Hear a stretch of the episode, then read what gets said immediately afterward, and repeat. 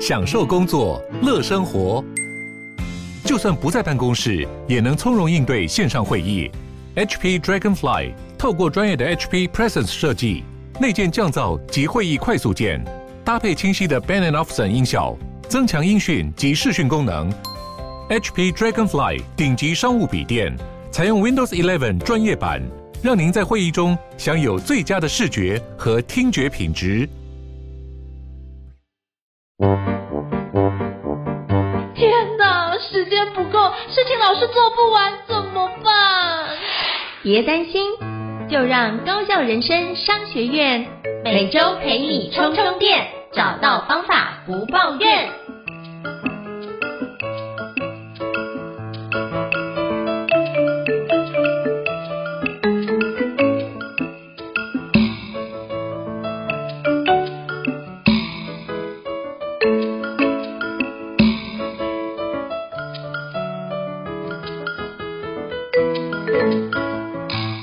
大家好，我是赵英成，欢迎大家来到高校人事商学院新书访谈的节目。那今天邀请到我非常佩服的一位作家，那这是谁呢？他叫陈伟成啊，那真的是非常厉害。为什么？因为我发觉哇，能够一样就读台大信息，然后怎么样可以直升台大信息研究所？我觉得这件事情本来就不是常人所能达到的一个状态，而且又可以出书，非常非常年轻的一个作者。让我们欢迎陈伟成老师。Hello，伟成老师。好，大家好，哦，胤丞学长好，我是伟成。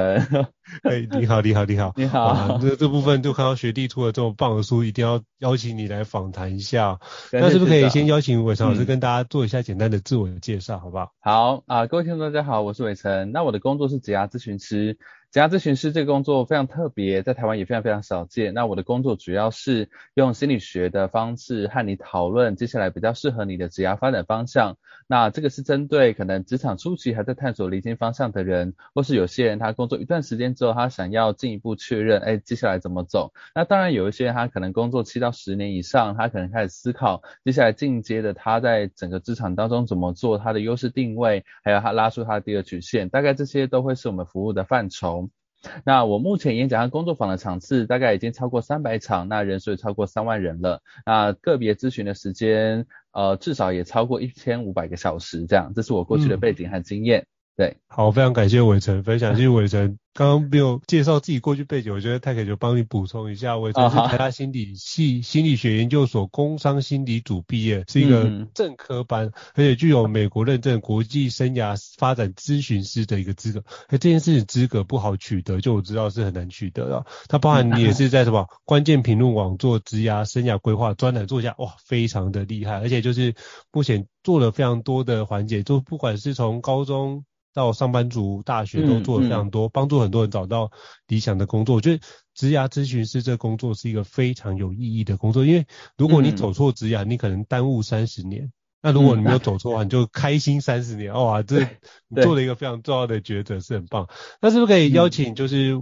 伟成老师跟我们分享一下，您最近有出了一本书，叫做《主人思维》哦。对。那这边里面上面有一句话很吸引我，叫做“主人掌握命运，仆人接受安排”。哇，那这个部分就是你当初为什么会起心动念想要写这本书呢？可不可以跟我们分享一下你写这本书的初衷是什么？啊，这本书的话，其实初衷就是很想要鼓励大家在职场当中能够找到自己的价值，可以找到自己想要的工作和生活。那因为我自己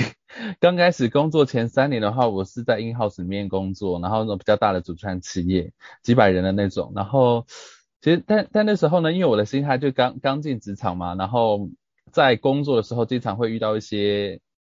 呃可能糟心事啊，或者说遇到一些呃不对盘的人啊，那同事啊或主管啊，可能这整个过程当中都有这样，所以我那时候经常在思考，就说啊。好痛苦哦！真的要在这边吗？我真的很想走啊！可是我走了要去哪里呢？我到底还要干嘛？嗯、这样子，对，我那时候还非常的纠结。然后每天就是这样怨声载道，怨天尤人。然后我们会有一个小群组，就是他几个比较好的同事，每天抱怨公司的那种小小群组这样子。可是有一天，我就后来慢慢我就发现说，哎，这样也也不太行。这样每天每天抱怨啊，可是我的人生还是一样，就是我还是在这个位置，然后每天觉得。上班压力很大，很痛苦哦。那时候还因为这样得了肠躁症，嗯、对，就是压力大到这种程度，对，因为就觉得哦，我这很多地方很难忍受，所以后来我就开始为了我自己的人生啊、嗯呃、找一些出路，所以从事职涯咨询师的工作。我觉得帮大家找方向是很有意义的事情。所以在这个过程当中，我后来做自由工作，然后到现在创业创办了直邮这间公司，我都觉得哦，整体来讲真的快乐很多。我自从自由工作开始，我都可以跟大家说，我很喜欢我的工作，这样只是有时候会太累而已。对对对，所以现在就是没有长照症的，就是过劳的。哦，这这。过，我知道，我发现过了还是会有一点长照，就是就是工作太多，对不对？因为因为呃创办公司之后真的事情很多，对，然后这这这最近就开始做一些整理，就是这这种事情还是会让我觉得啊压力比较大，然后开始开始调整这样，但是纯粹是因为工作量过多，而不是因为我讨厌这份工作，或是我讨厌这个工作的人。嗯，那因为我我自己有那么大的转变，然后也帮助很多人就找到他们想要的职涯，所以我也想要写这本书，然后像以后大家可以先看这本书之后，就可以得到很多 insight 啊，然后可以帮自己找到自己想要的人生这样子。嗯，哇，我觉得就是伟成老师讲这个很棒，因为其实包括我自己做培训这些年来，发觉每年能够进来课程里面结缘的伙伴，其实就大概就几千人，那其实更多的是。他可能无缘走进这个教室，或者一辈子没有办法接触到。那或许我们可以透过书的方式，用另外一种形式，可以跟他做个交流。嗯嗯。我觉得这是很棒。如果他这本书可以有一句话，或是有一段内容，可以让他有一段陪伴他走过一段职涯的历程，然后因为这样而对他的职涯有所改善，我觉得都是一件非常棒的一件事，也功德无量的事情啊。那我觉得这是，我觉得你写这本书就写得很棒，而且我觉得里面讲到主人思维跟仆人思维，嗯、这是一个一般在职涯书籍里面比较不会看到的文字的字眼。嗯、因为过去我看到很多职涯的书，就会跟你说，哎、欸，你要怎么去规划你的职涯？从刚开始你读书求学阶段到你未来的生涯怎么规划？可能从职涯里面会探讨到你的生涯，所以会有职涯的议题，嗯、就是你。工作的如何去规划你的职涯的过程，在第二部分就是讨论你生涯，就是从你出生阶段到你死亡阶段，这段如何把它整合在一起。那为什么你这次会想要用一个叫做主人思维跟仆人思维的方式来做解构呢？以及什么是主人思维以及什么是仆人思维？邀请伟强老师跟我们分享一下。嗯，主人思维和仆人思维，我觉得最大的差别就是。我们在工作当中，我们是主动的去迎战，呃，或者说主动的去创造我们想要的生活和我们想要的职涯工作，还是说我们被动的等待或被动的承受和接受？比如说，可能很多人在工作当中的时候就会想说，哎，公司会不会今年会不会帮我升迁加薪？公司会不会帮我做职涯规划？那可是，呃，我自己发现了，尤其在台湾，呃，在企业组织里面的职涯规划等等相关的议题，其实是很少被谈到的。所以，如果我们自己没有主动的去把握我们想要发展的路线，然后跟公司沟通和主管沟通，其实我们的工作内容就会一直一直的受到其他人的影响和和公司的一个一个派任。这样，我记得我第一份工作的时候，那时候呃，我们我们部门派派工的那个逻辑就是说，如果你现在有空，然后刚好公司现在要接了一个案子，就把案子丢给你。那就大概大概是这样的一个派案的逻辑，然后后来我就想说，哎，这样好像有点不太对。这样说我每次做的事情好像都有点不太一样，然后我没有办法预测我接下来要做什么样的工作内容。那长期来说，我的职涯发展路线好像受到很大的影响，因为我没有办法做一些比较深入的事情。嗯，所以我从这时候就开始去思考和调整。我刚开始做的一第一个主人思维的行动呢，就是我我就跟我的主管和同事说，哎。某些某些工作我还蛮喜欢的哦，比如说讲课的分享啊，嗯、或者说研发一些新的工具，哎，这我很喜欢，所以如果相关的任务的话，那可我可以多帮忙。因为如果我直接跟大家说，哦，我讨厌某些工作，或者我不想做某些工作，我就立刻被讨厌。所以，但是我若反过来说，哎，我很喜欢这些事情啊，我可以多帮忙。那像当我接了比较多这种事情的时候，我就可以之后跟我的主管和同事就说，啊，因为我做这些这些这些啊，其他事情可能比较难帮忙，我就开始潜移默化去改造我的工作。对，就比较。不会，通话我遇到主管都会跟我说，这些东西你还是要做，那得帮忙，谢谢你，但是其他东西你还是要做好。哇，那这样子，那我可能会再去沟通一下。如果真的不行，那可能就要思考是不是要能够待在这。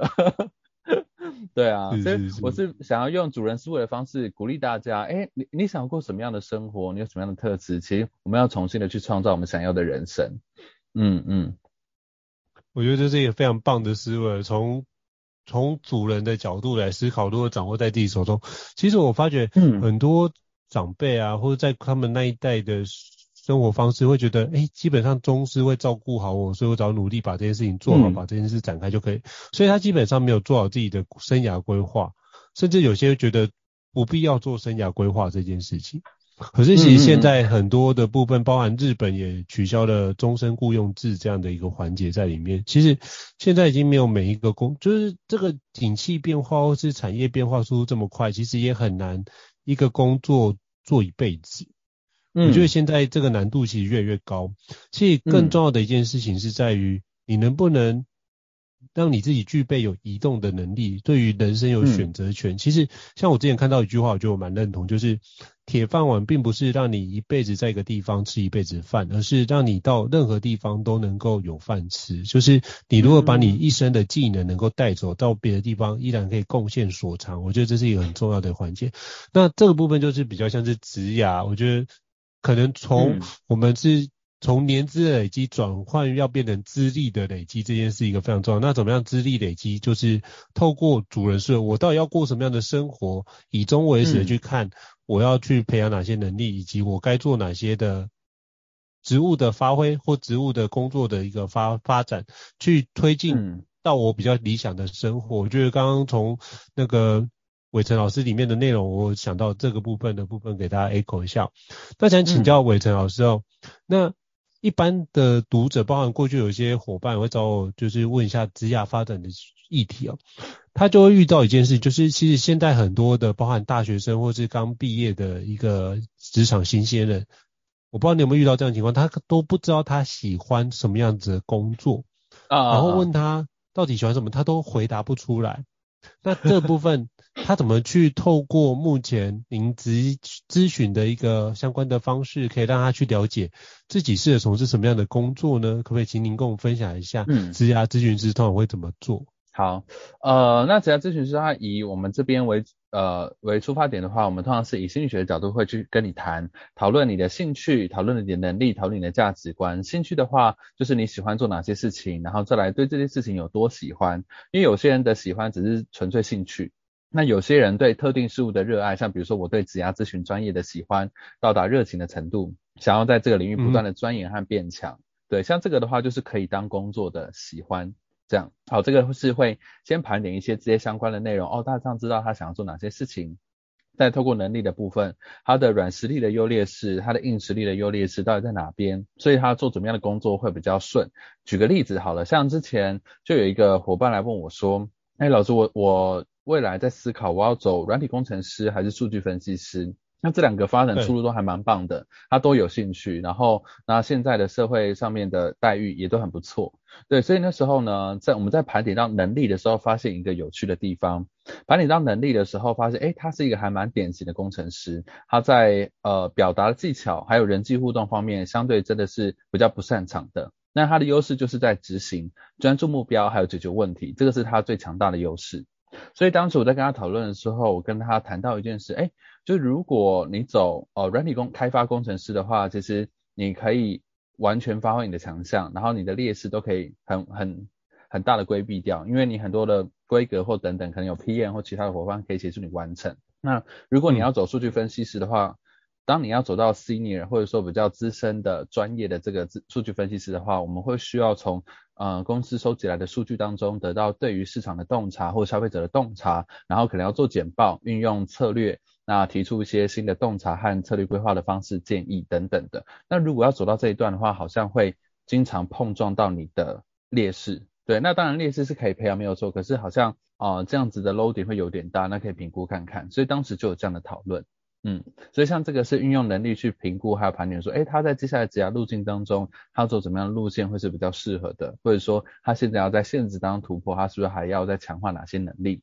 再来最后一个是价值观，他在乎什么？有的人在乎生活，有的人在乎工作，有的人想要当主管，有的人不想当主管，每个人其实不太一样。那借由我们在乎的东西和不在乎的东西，那它也成为一个选择的方向。所以通常我会用这三个层面和大家讨论比较适合他的路线，这样子。哇，这是一个非常棒的一个开始，起码就是从里面这在里面就讲到所谓的内在三角形嘛，对对，内在透过对内在三角形。你的热情的天赋、你的价值观去展开，去透过这个部分去评估他到底适合什么，真不适合，以及他喜欢什么，不喜欢什么。起码，嗯，如果他真的很不喜欢数学，你可能不建议他去做会计这个工作，不然整天都是跟数字为伍，对他就可能非常痛苦。对对对，所以我觉得这部分是从了解自己着手，这是非常心理学的一个角度，嗯、就是相信每个人都是独特的一个角度，然后去展开从我自己来发生，那以我自己来发展出去，那会呈现什么样的部分？哇，这是一个很棒的一个部分哦。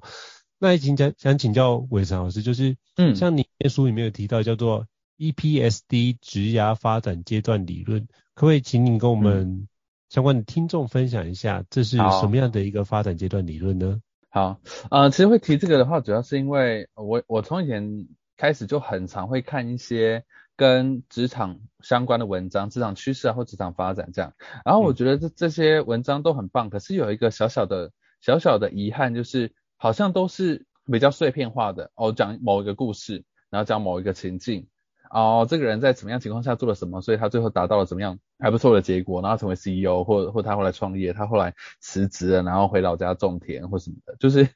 啊、呃，都是一些很。很不错的内容，然后里面都有一些金句啊等等。可是我就觉得比较遗憾的就是，那有没有一个同整性的架构？因为每个人的故事都不太一样，那我怎么知道这个人故事适合我呢？我我我是不是能够参考这个故事，然后来操作呢？所以我觉得这其实是一个比较大的问题。所以后来我就在想说，哎，有没有机会同整一下一个比较好的阶段和架构？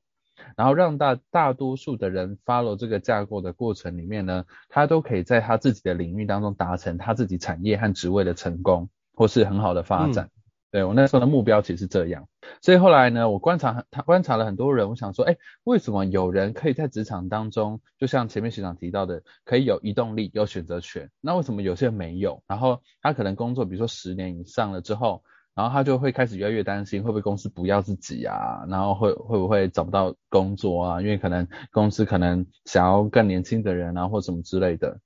我就观察这些差异，然后后来我就发现，哎，好像有某些事情是很重要的，我就把它写在了我的书里面，职涯发展阶段理论。那也是因为这个概念呢，我之前在比如说我上国际认证课的时候，或是心理学的文献呢，其实里面都 都是非常非常偏向生涯的。就是说很心理学，然后就是生 生涯发展阶段理论，然后我想要有一个是比较偏职涯工作上面发展的，我们可以 follow 的指导原则，所以后来提出这个东西。那 EPSD 的话，我是把 EPSD 分别象征着大家在进职场的话，大概的四个阶段。第一个 E 是指的是方向探索的意思啊，他去方刚进职场的时候，大家都在探索自己的方向。再来 P 的部分是专业的部分。哦，他的专业成长和发展，开始大家锁定了自己的方向，大家厘清了之后呢，其实就会开始强化自己的专业。那强化自己的专业要怎么样到 D？D 是多元选择，有很多的选择权。到底从一个专家要怎么样变成一个可以拥有很多选择权的人呢？后来我发现一个很重要的，就是在第三个阶段、嗯、，EPSD 的第三个阶段，就是你要有一个舞台上面的展现，然后在这个产业当中是有能见度的。啊，我发现这件事很重要，因为职场当中。所有的机会都来自于人，所以我们接触的人多的时候，才会有比较多的机会。嗯，那我发现这个是传统上面大家比较少去特别在强化的一件事。当然，很多文章强调说要人脉，要人脉，可是有些人讲说，哎，可是我也没有创业，我也没有当自由工作者啊，我就是想要在公司里面。那这样我还是需要人脉吗？哦，还是一定一定非常非常需要。对，至少我们在这个产业当中。比如说营造业，比如说我们在金融业，那比如说我们在特定的职位，比如说 PM 的族群当中，那我们在这至少在这个产业要是能够为人所知的，这样我们就会有很多的选择权。那大家会知道我们能力，知道我们的态度，对，这样来做选择。所以我当时是用这样子的一个一个发想，然后还后来整理出这样的内容。嗯，我觉得这非常棒。其实我觉得。从选择权这件事情来展开，这是很重要的环节。那我们如何成为一个自由的人？嗯、我觉得这件事情就是自由的人。我们如果成为自由的人，就是一个有选择权。不然你如果没有选择，其实你就是一个不自由的人。状况来看，我觉得那个 EPSD 职涯发展阶段理论是一个非常好，可以帮助我们提醒，哎，我们要发展到哪个阶段？它是有个阶段定理论，可以让我们知道，哎，我们可以如何去展开？我们要达到的是。E 还是 P 还是 S 还是 D，那你就可以自己去思考，你要在哪个阶段去做深耕跟努力，以及目前以及未来有什么落差，那如何去找出那个 gap，我觉得这是很重要的一件事。嗯、哇，太太棒！那刚刚就是伟成老师有提到，就是我们有热情、天赋跟价值观的内在的三角形。那我想请教一下，那这是内在的，嗯、那我们所谓的还有一个叫外在三角形，嗯、你在书里面提到叫做职位、公司跟产业。那你觉得我们要怎么去选择这样的一个部分？嗯、因为其实接下来比如说像年后可能又有一波转职潮，那我们怎么去评估我要怎么选怎么样的职位、什么样的公司、什么样的产业才会对我的职业发展会比较好呢？你有什么样的看法？想请教你。嗯。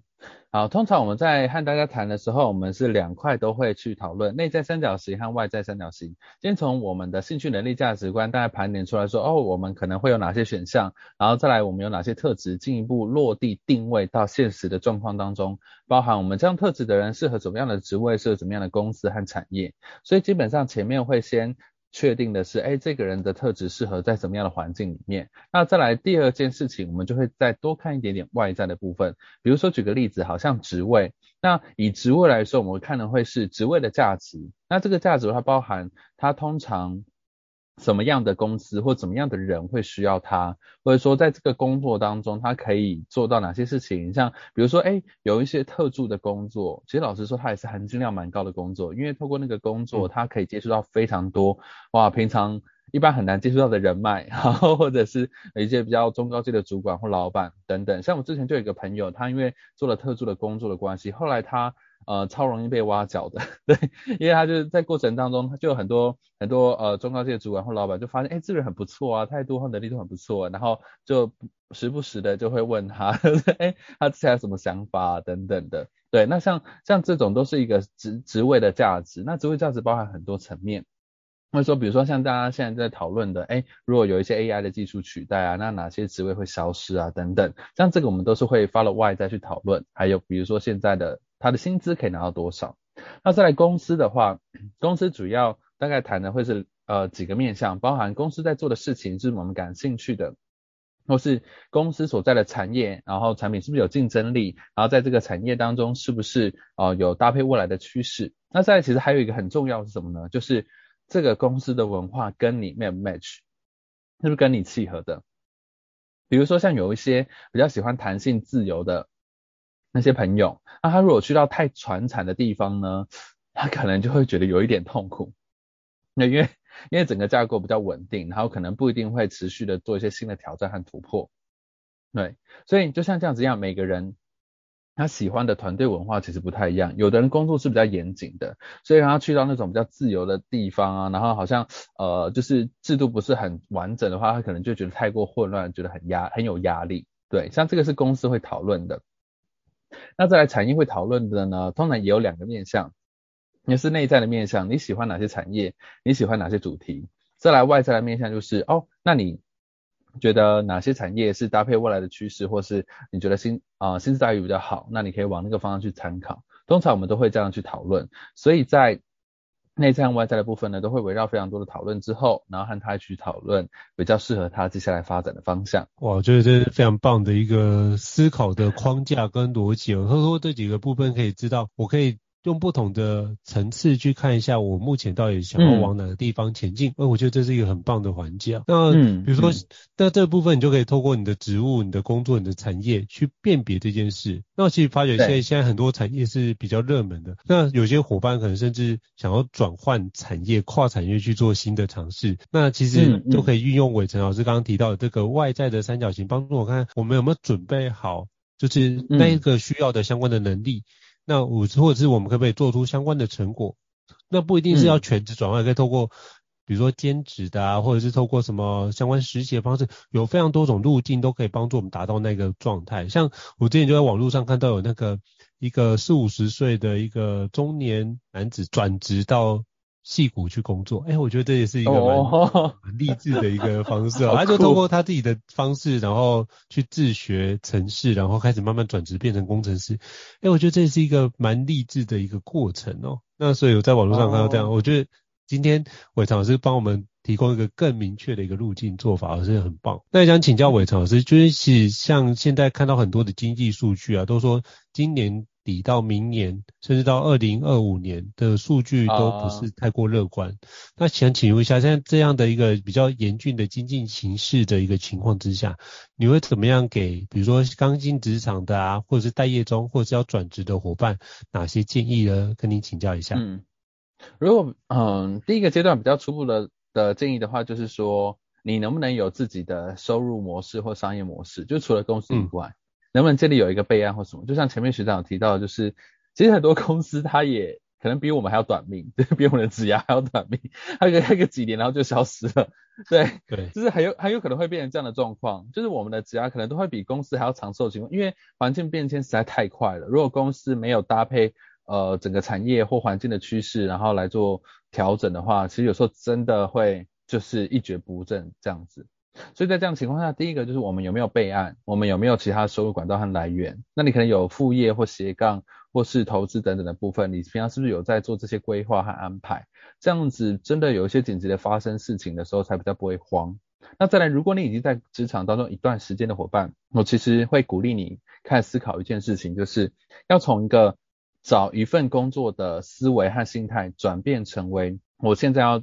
要怎么样定位在整个职场当中，无论到哪边，无论我在哪一个阶段，都可以持续的从整个职场里面获得报酬。我觉得其实这个是工作，比如说至少五年以上，至少五年以上，然后七到十年以上，大家会开始思考的一件事情。通常刚进职场的时候，大家比较期待就是啊，我要找一份工作，找到适合我的工作。对，确实，而确实过了一段时间之后，你会慢慢发现，哎，当当我们开始成熟长大，然后开始思考，哎，人生是不是只要只有一定在这个工作里面或公司里面。那再来，如果未来我脱离了这个地方，或是诶这个公司发生了什么样的状况，我还可以去到其他地方吗？其实大家会开始担心这件事情。所以如果已经在职场第二阶段的资深伙伴，那其实你可以从你怎么在整个职场当中去创、去定位你独特的价值，你可以提供怎么样的产品或服务，然后怎么样透过行销的方式让其他人知道。借此获取比较长久的报酬，我觉得这件事情是我们在第二阶段的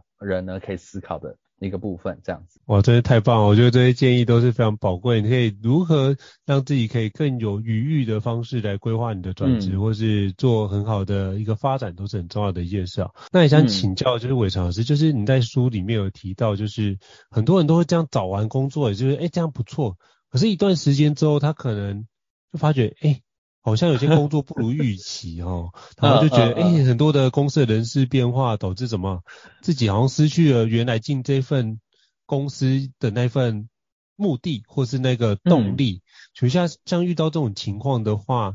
或是遇到低潮，要怎么去找回自己的状态呢？嗯，啊、呃，通常我们会讨论两个，嗯，当然兴趣、能力、价值观可能都会谈，对这个完整的状态。那最基础的话，我们会讨论两件事情，第一个是哎。会不会因为工作当中你发展一段时间，所以开开始产生倦怠呢？比如说像是我在 h a r for Business 上面有开堂，就是用六大性格去预测你可能会容易因为什么样的事情而感到工作倦怠，然后接下来透过这个工作这个你的性格的特质，要怎么样重新的消除。这个倦怠的状态可以重新找回动力。像举个例子好了，像六大性格当中有一种性格是创造者性格。那像呃这个这个六大性格在我的书当中也有搭配牌卡，可爱的牌卡大家可以参考。那有一种类型呢是创造者性格，创造者类型性格的人呢，他其实会很喜欢变化、创新、接触新的事物。像这样的人就很容易会因为他在做的事情越来越熟悉了。开始上手了，然后稳了之后，他就会觉得越来越无聊了，因为每天在做一样的事情。嗯、对，所以其实像这样的伙伴的话，就很适合他定期的帮自己在这份工作当中定下新的目标，或是他持续的在公司里面争取新的专案或角色任务，就可以大幅的延长他的职业寿命。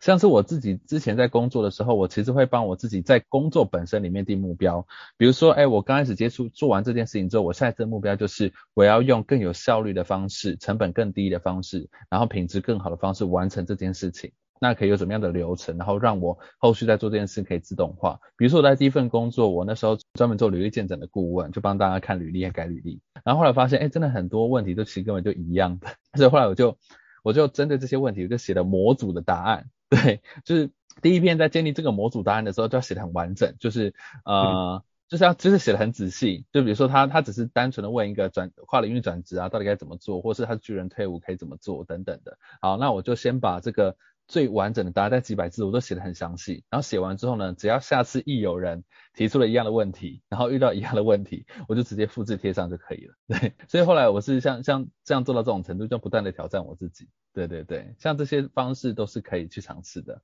我觉得这很棒，就是其实很多人失去热情，其实并不一定失去热情，只是觉得开始很多事情做得无聊。嗯嗯。所以那时候，包含我自己也遇到这种状况，或者我部署遇到这种状况的时候，我就跟他说：“你要点要不要考虑思考一下？那你目前这工作你做到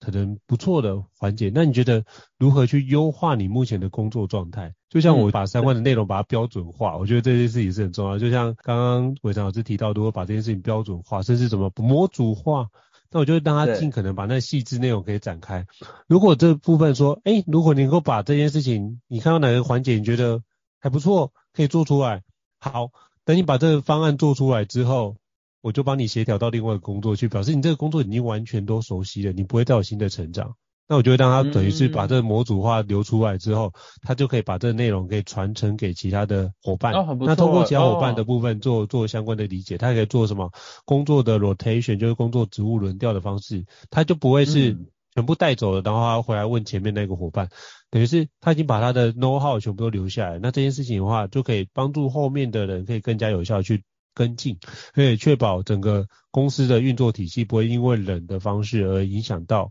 这个相关工作的进度。我就会透过这个方式来锻炼部署们的能力，我觉得也是一个不错的角度哦。也跟刚刚伟成老师提到，我也想想起了这段的一个内容，非常感谢伟成老师啊。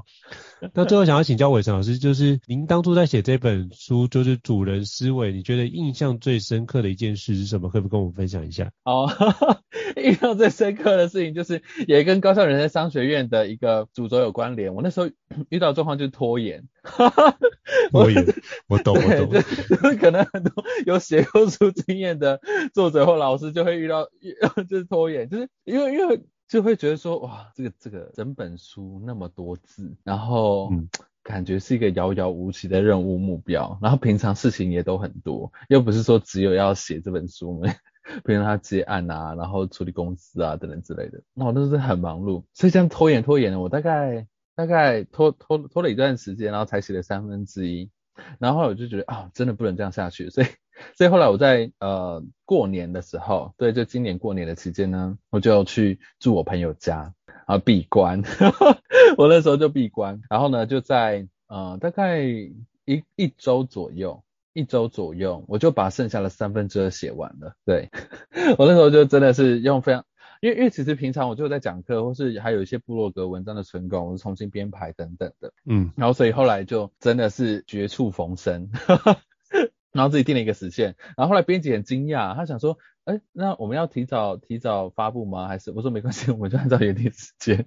我我就觉得，哎，你刚才讲的我非常有感觉，因为我在之前在那个。YouTube 上面有看到一个 TED 影片，他说拖延大师到底怎么想？他发现，哎、欸，他就是以前写论文啊，就是 可能想说预计两年时间写完论文啊，这个每天每个礼拜就念论文就可以往下展开，预计就非常每个礼拜做什么事情就非常持平，就发觉他两年下来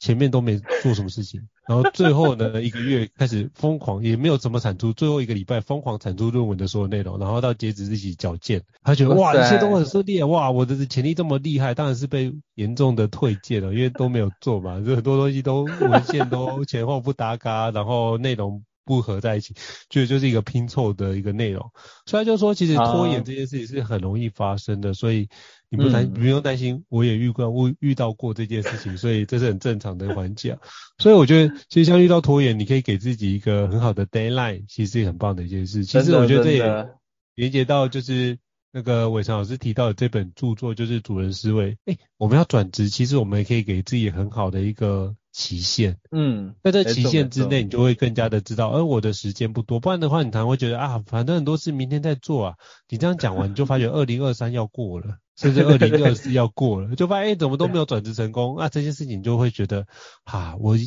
试了好几年都没有转职成功，其实不是，你根本没有尝试，你只是不断的在就是纠结这件事情而已哦。你只是在算时间，你只是觉得说啊，我年度目标写下这件事，比如说有些年度目标写下我要去巴黎，法国巴黎买 Chanel 包包，然后他后来年底就改成是我要去淡水巴黎吃挂包，这种状况也会出现。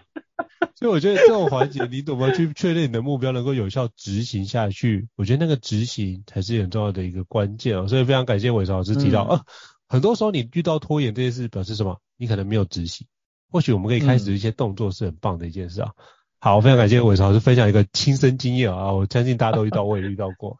好，那再就是最后想请教伟成老师，就是你会建议读者怎么使用《主人思维》这本书呢？那他该怎么去阅读，以及怎么样去运用，才会对他的职涯会比较有大的帮助？嗯，如果是这本书的话，其实我当时在编排架构的时候，我大概有用一个一整个顺序，然后去规划我整个大课程呃书本的大纲。对，然后前面是比较前沿的部分，那再来是内在三角形、外在三角形，还有人生三角形啊等等，然后最后还附上一些履履历自传和面试的地方。所以如果你是刚进职场的伙伴，那刚工作一段时间等等，那我觉得你可以从头到尾都看，我觉得是很没有问题的。在小标题的部分，其实我有特别设计，每一个章节几乎都是为了回应某一个问题的解决的呃 solution，或是像一个策略锦囊一样的概念，我搭配这个标题，比如说像是天赋的五大线索，它指的就是诶你要怎么样找到你的天赋？那再来比如说增加动力的三个可行方法。嗯然后或者说如果没有动力的话，那你可以怎么做？高薪和喜欢两个都要，那怎么样把喜欢的事情做到赚钱？如果你有特定的主题，或是当你在看这些特定的小标题的时候，哎，你发现很有兴趣的话，那也欢迎大家把这本书当成呃解答之书啊、就是这样的概念，哎，也许会带给你一些启发和收获。对，因为毕竟大家时间都很宝贵，就是如果你从头到尾看一本书，有时候也是比较困难的，但大家。也可以鼓励从哎这些特定的标题开始，先去看那个章节相关的内容，这样子。哇，真的是很棒，就是透过自己的需求来去看这本书。那如果你觉得都不知道的话，嗯、那就从头开始读一下这本书，也是很棒的一个哦，不是很棒？对，那就是透过这个方式，你可以发发觉，哎，自己会从仆人的思维方式开始转换变主人思维，就是。去思考看看自己要的是什么，然后去看看这几个面向哪些东西跟你来说是觉察。我觉得觉察这件事情是我从里面看这本书很重要的一件，就是哦，原来还有这个面向可以思考。我觉得这个面向当有这样觉察之后，嗯、其实很多的改变也应运而生哦。好，非常感谢伟老师。嗯、那最后想请教伟成老师，那你这么精彩的内容分享、啊，嗯、非常感谢哦。那请问一下。有没有什么相关的课程资讯，或者是你可不可以介绍一下，只有什么样的活动可以让我们的听众了解一下吗？来，麻烦伟成老师。好，呃，如果是说想要平常听到一些演讲和分享的话，欢迎大家可以加追踪我的脸书。那我的脸书的第一则动态有我自己私人经营的 LINE 的匿名社群，大概八百多人。那如果有一些相关的好康的情报，比如说免费的资源啊，或不错的一些机会，或是我自己平常呃比较少量的公开演讲。的这个机会，我都会在里面分享，然后也欢迎大家交流有一些各种优质的工作职缺的情报，然后这个是一个部分。那再来，如果呃你对于想想要加入我们成为一个职涯咨询师很有兴趣的话，那也欢迎大家可以参考我们的官方网站，职游职业的职游泳的游，那里面呢就会有。啊、我们职涯咨询师培训的相关消息，像我们最近也刚释出明年三个梯次的时间，那现在也正在热烈报名当中。那欢，如果大家感兴趣的话，你可以先看这本书，看完我的新书《主人思维》之后，哎，如果你确实觉得你对我们这个领域很有兴趣，那欢迎可以加入我们。那再来，还有一个很重要的重点就是，我们最近呢有在泽泽上了我们的牌卡和课程的募资，我们有研发三套牌卡，从兴趣、能力和价值观的部分，带你一起去盘点你的优势和你的资源，还有你适合的方向。那为了让大家在使用牌卡的时候比较不会有疑惑，知道怎么样用拿来解决自己的职涯问题，所以也会搭配呃每一号牌卡有一个呃线上的课程，教你怎么样应用和使用。所以是三排卡再加上三套课程这样的一个组合包哦，那现在也是现现正优惠当中，那欢迎大家可以到啧啧上面去看我们的募资。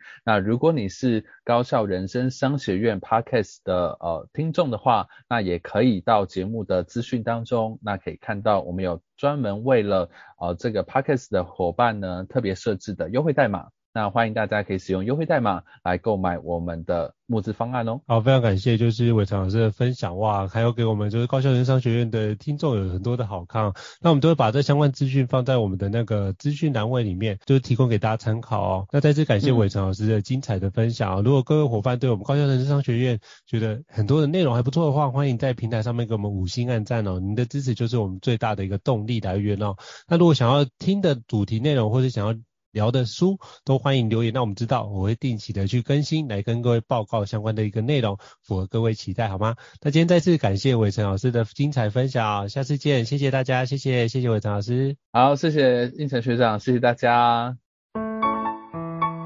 高校人生商学院，掌握人生选择权。